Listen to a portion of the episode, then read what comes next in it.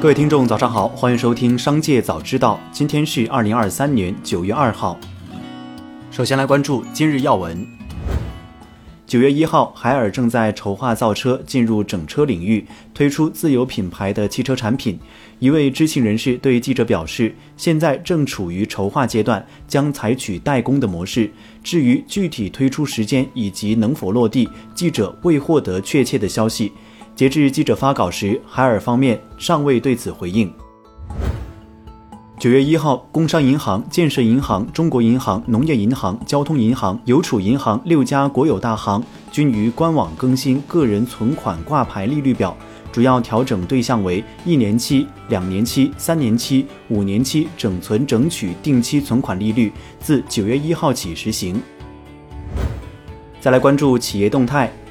九月一号，特斯拉将美国 Model S 售价从八万八千四百九十美元下调至七万四千九百九十美元，将美国 Model S Plaid 售价从十万八千四百九十美元下调至八万九千九百九十美元，将美国 Model X 售价从九万八千四百九十美元下调至七万九千九百九十美元。八月三十一号，中国国家铁路集团有限公司披露了二零二三年上半年财务决算。上半年，国铁集团实现营业总收入五千八百零七亿元，同比增加九百五十亿元，增长百分之十九点六；净利润同比减亏六百九十三亿元。国家铁路旅客发送量实现持续增长，货物发送量保持高位运行。近日，海航集团旗下的海航集团财务有限公司获批解散，包括海航财务公司在内，今年至少有八家集团财务公司因各种原因而出清。据北京市市场监管局官网日前发布的儿童鞋产品质量监督抽查结果公示，贵人鸟股份有限公司生产的两批次童鞋被检出邻苯二甲酸酯项目不合格。浙江省人民医院儿科主任医师朱海桥表示，邻苯二甲酸酯是一类具有致癌、致畸、致突变及生殖毒性的环境内分泌干扰物，对人体健康有重要影响，因而目前被限制使用。长期暴露在邻苯二甲酸酯中，可导致儿童超重、肥胖及性早熟，还会增加儿童罹患注意力缺陷及多动症等风险。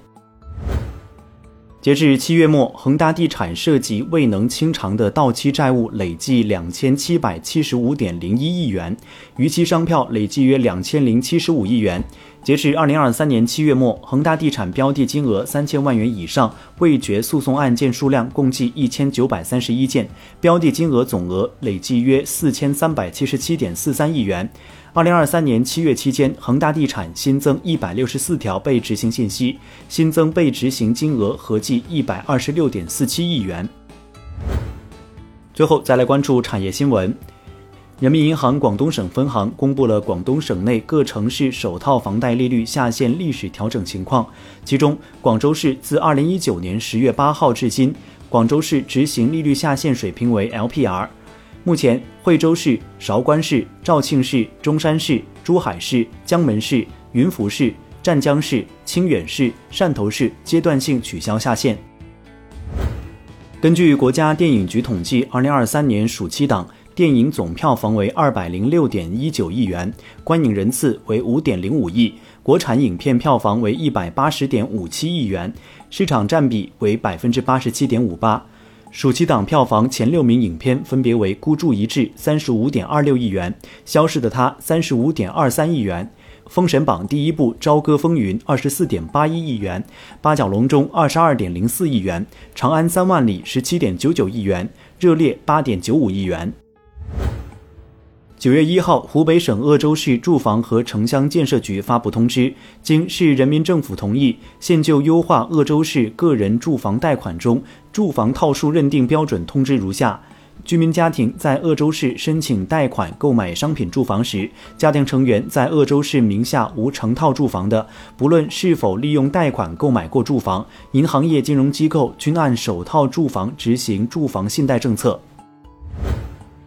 上交所公告，九月一号，香港联合证券交易所因台风暂停交易。根据上海证券交易所沪港通业务实施办法，沪港通下港股通暂停交易。港股通交易的清算收交事宜，根据中国证券登记结算有限责任公司的安排进行。以上就是本期《商界早知道》全部内容，感谢收听，下次再见。